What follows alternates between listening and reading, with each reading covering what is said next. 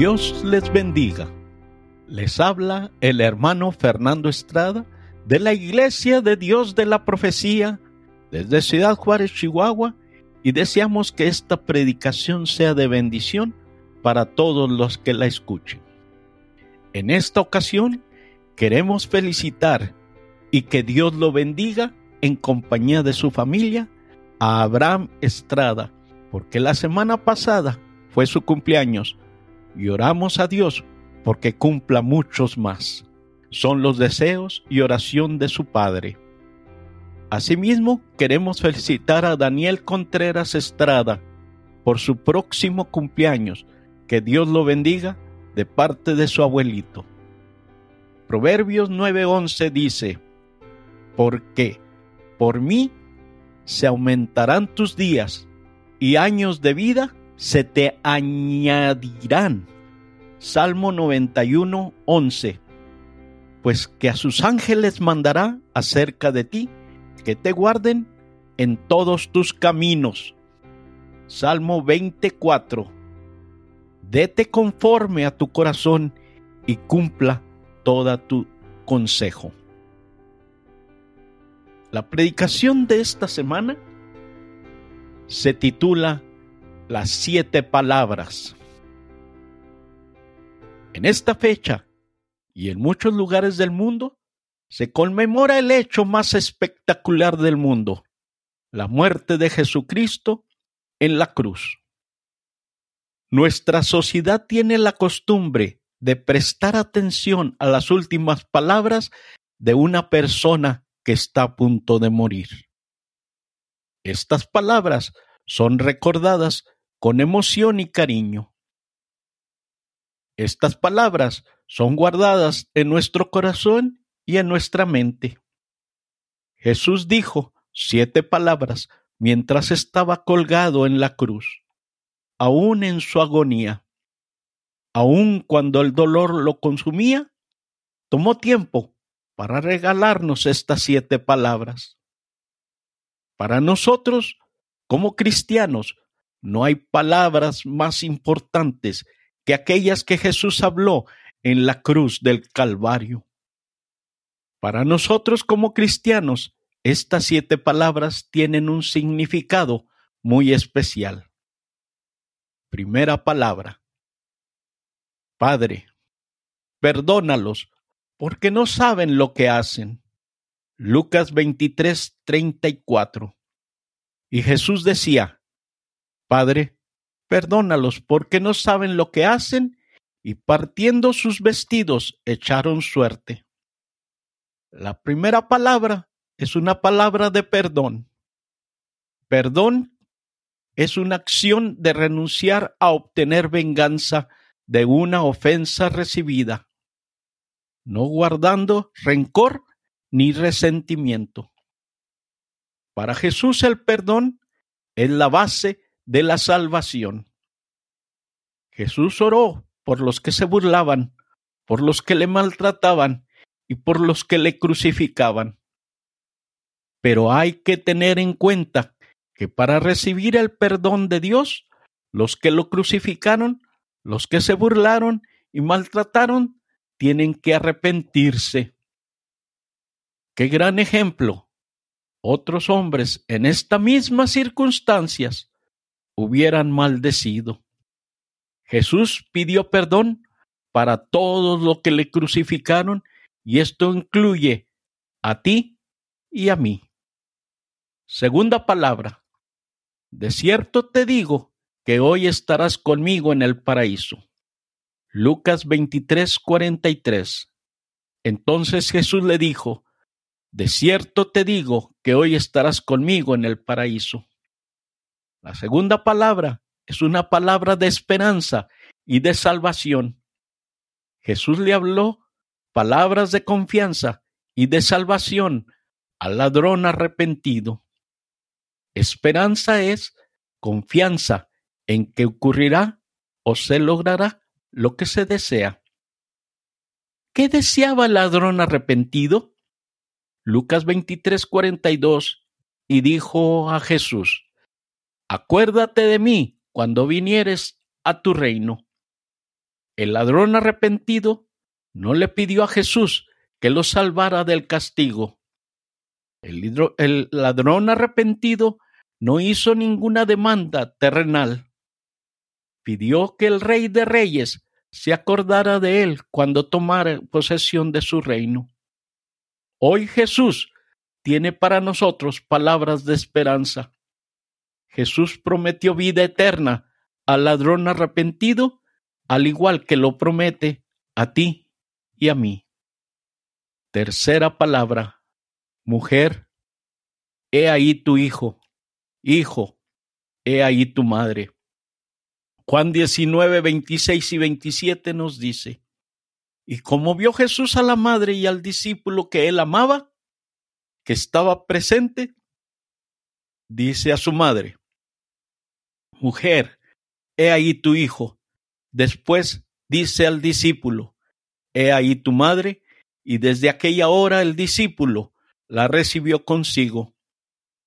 Tercera palabra es una palabra de responsabilidad y consuelo.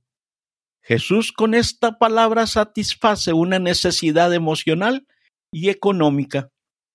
Jesús no solo se preocupó por la provisión espiritual, sino que también se preocupó de las necesidades temporales de sus seres queridos.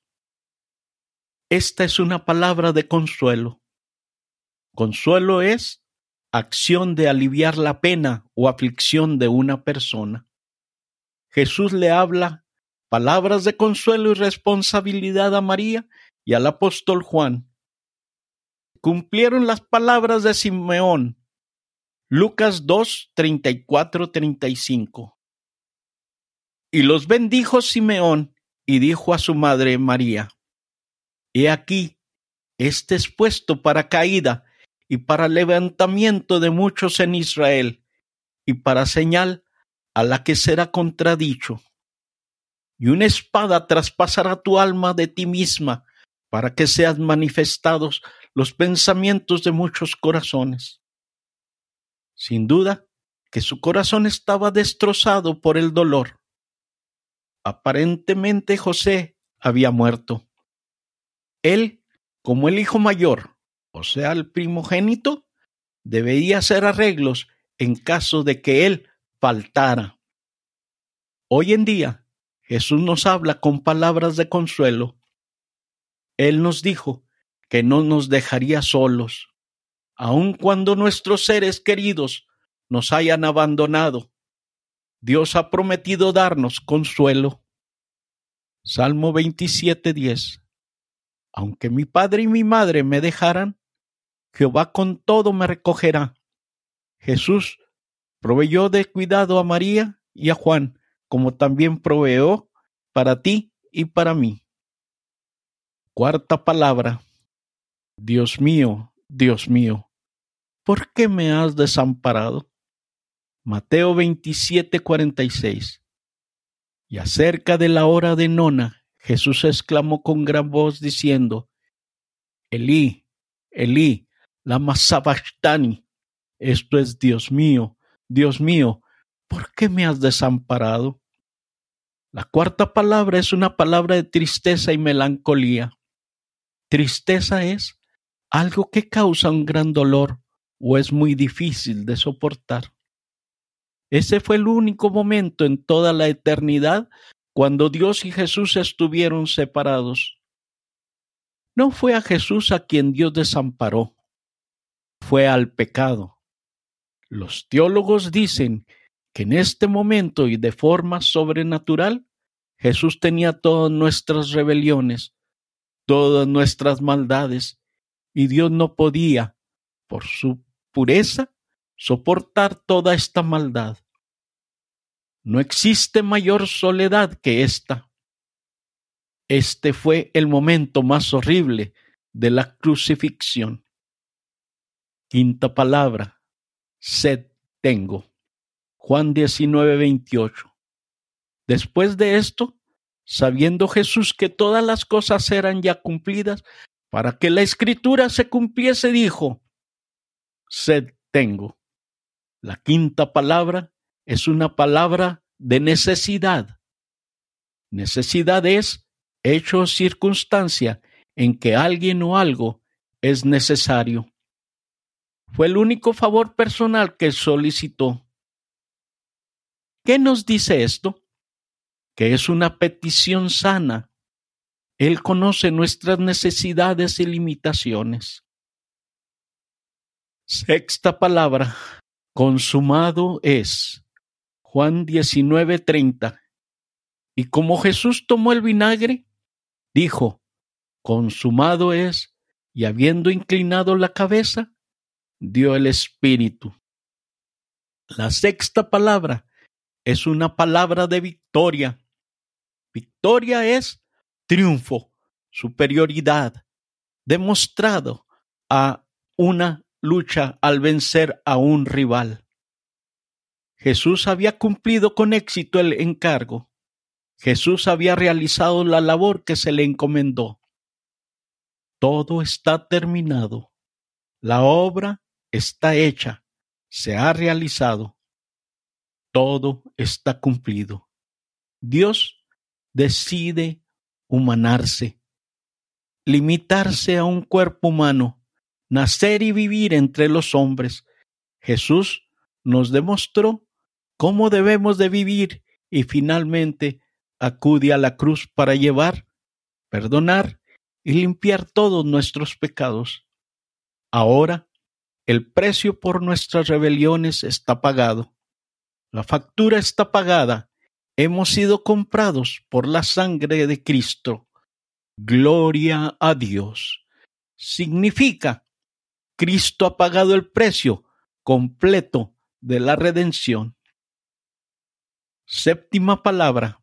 En tus manos encomiendo mi espíritu. Lucas 23, 46.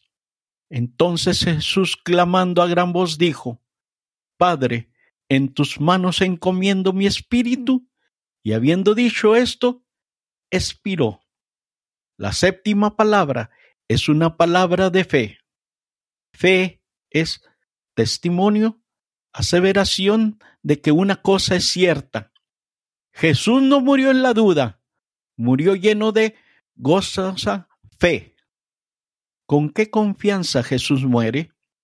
No es la angustia del que no sabe a dónde va, sino la tranquilidad del que sabe que al otro lado le espera su Padre. ¿Qué nos dice esto?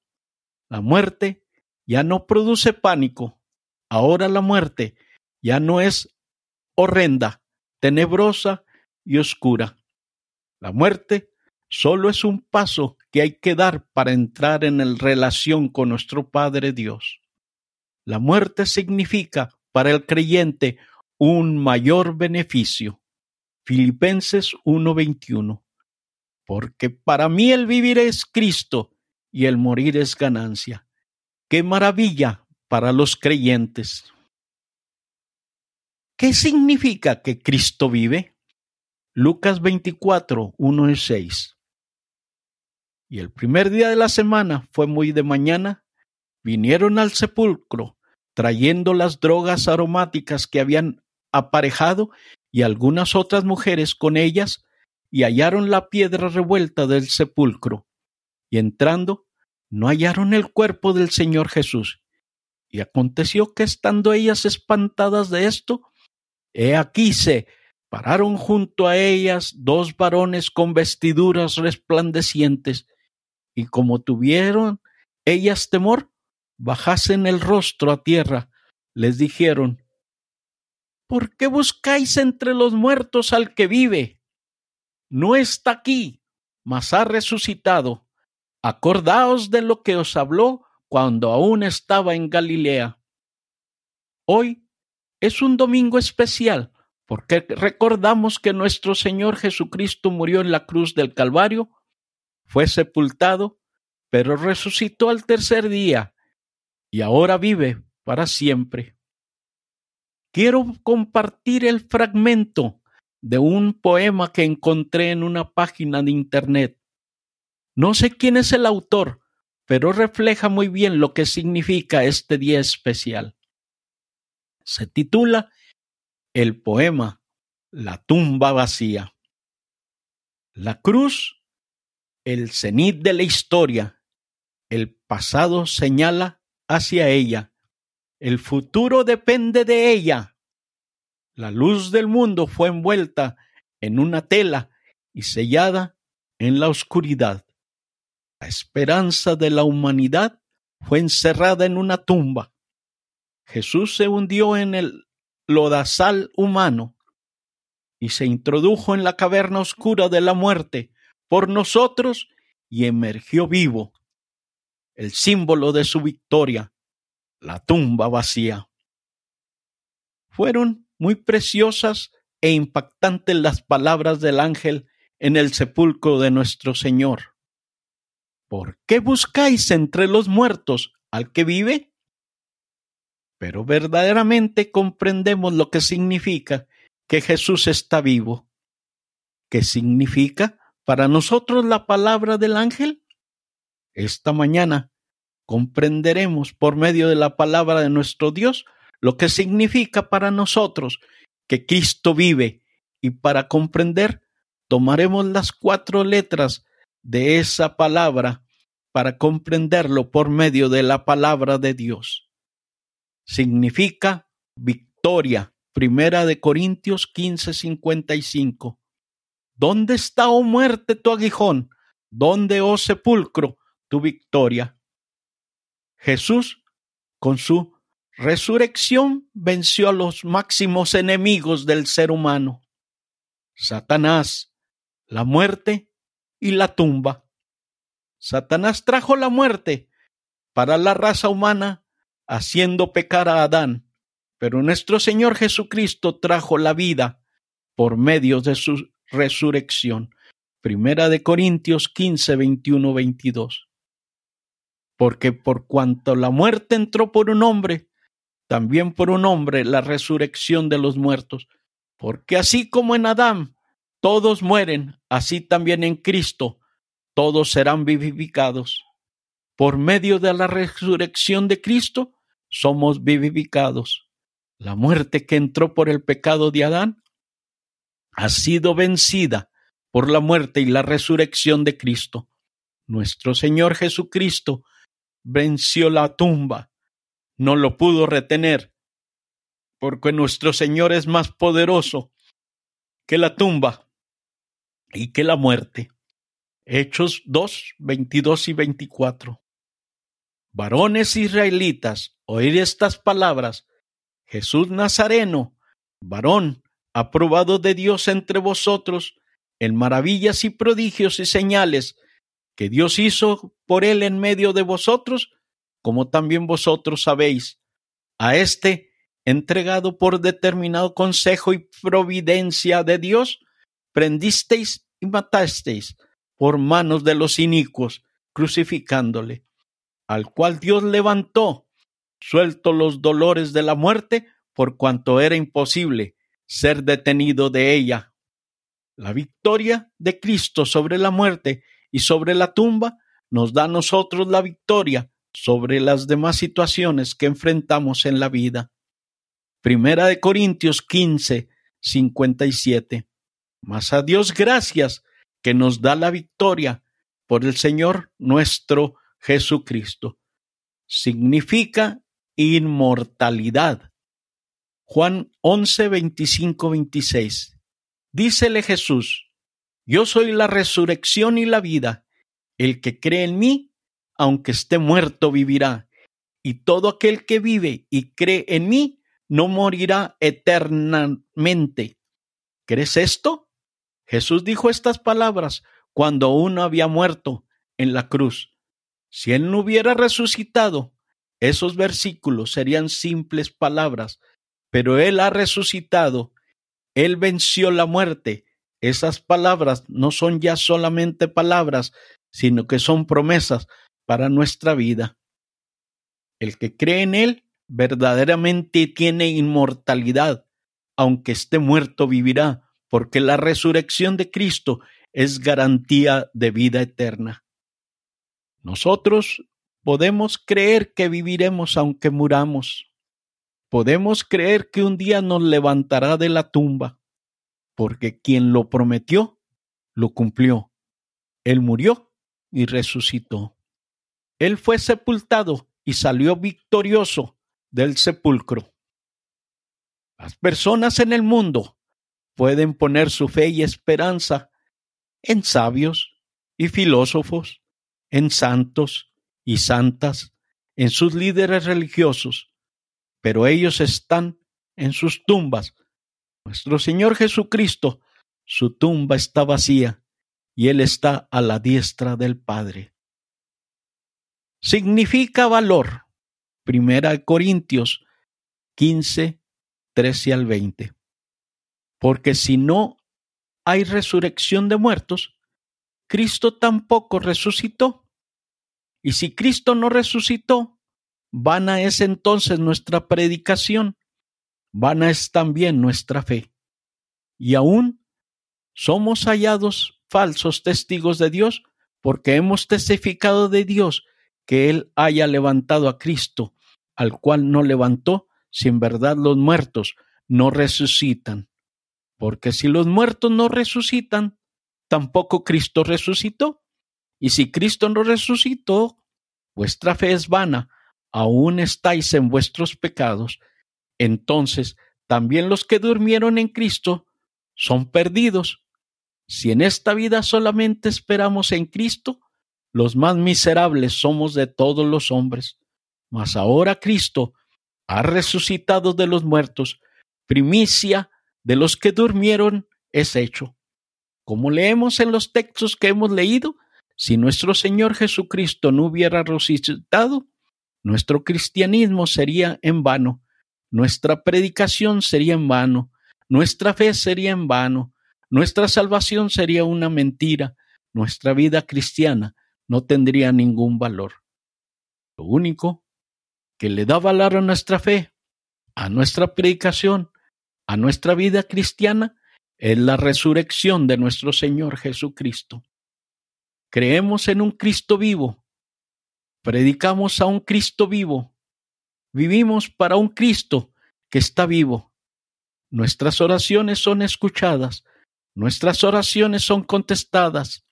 El gozo es real en nuestra vida, porque nuestro Señor Jesucristo vive y puede cumplir todo lo que Él ha prometido. Mateo 18, 19 y 20. Otra vez os digo que si dos de vosotros se convinieren en la tierra de toda cosa que pidieren, les será hecho por mi Padre que está en los cielos. Porque donde están dos o tres congregados en mi nombre, allí estoy en medio de ellos. Significa esperanza. Primera de Pedro 1.3. Bendito el Dios y Padre de nuestro Señor Jesucristo, que según su grande misericordia nos ha regenerado en esperanza y viva por la resurrección de Jesucristo de los muertos. La palabra esperanza significa esperar resultados positivos aun en circunstancias negativas. Nuestra esperanza es una esperanza viva porque Cristo venció las peores circunstancias que a un ser humano puede experimentar. Pues morir y ser sepultado significa perder toda esperanza, pero Él venció la muerte y venció la tumba. Por eso nosotros podemos tener esperanza, pues no hay circunstancia en nuestra vida que nuestro Señor no pueda vencer. Hay enfermedades en tu vida, tu esperanza es Cristo. Hay pobreza en tu vida, tu esperanza es Cristo. Hay amenazas en tu vida, tu esperanza es Cristo. Hay soledad en tu vida, tu esperanza es Cristo. Solamente aguardemos con fe su manifestación gloriosa en nuestra vida. Tito 2.13. Esperando aquella esperanza bienaventurada y la manifestación gloriosa del gran Dios y Salvador nuestro Jesucristo. Le seguimos invitando a que nos continúen leyendo y escuchando en www.lavision.com.mx Les queremos recordar que cada domingo escuchen un diferente mensaje y asimismo sigan leyendo nuestro blog. De la misma manera, les seguimos invitando a que si quieren comunicarse con nosotros, lo hagan a armando18 arroba gmail.com. Que Dios nuestro Padre Celestial los ayude hoy y siempre. Es el deseo y oración de su hermano en Cristo, Fernando Estrada.